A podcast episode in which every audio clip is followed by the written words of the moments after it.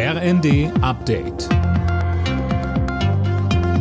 Stündlich neu. Auf den Punkt informiert. Ich bin André Glatzel. Guten Abend. Während in der Ampelkoalition über leichtere Einbürgerungen gestritten wird, hat Bundeskanzler Scholz erste Eckpunkte skizziert, wie die Einwanderung künftig geregelt werden soll. Am Mittwoch soll das Kabinett über das Thema beraten, so der Kanzler. Wir werden künftig stärker auf die Qualifikation und die Berufserfahrung der Zuwanderer schauen und weniger auf Formalien.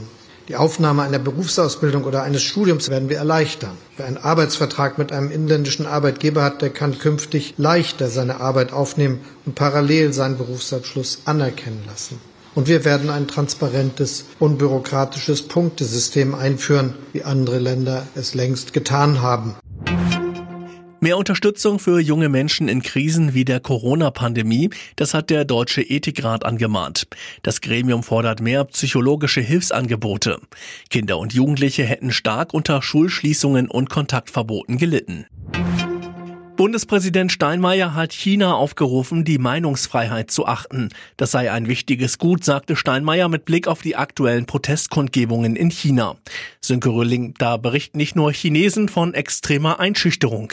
Ja, in China herrscht praktisch eine Nachrichtensperre. Soziale Medien waren voll mit Videos, die das Vorgehen gegen Demonstranten zeigen. Die staatliche Zensur hat das aber alles wieder gelöscht. Auch ausländische Reporter beklagen, dass sie nicht frei berichten können. Wie weit der Arm des Staatsapparates reicht, zeigt ein Beispiel unserer Recherche. Ich wollte mit einer Chinesin darüber reden, die seit einigen Jahren in Deutschland lebt. Öffentlich will sie aber lieber nichts dazu sagen, weil sie einfach Angst davor hat, nicht wieder in ihre Heimat zu können. Bei der Fußball-WM hat Ghana einen 3 zu 2 Sieg gegen Südkorea eingefahren und damit seine Chance aufs Achtelfinale gewahrt. Zuvor hatten sich Kamerun und Serbien mit 3 zu 3 getrennt.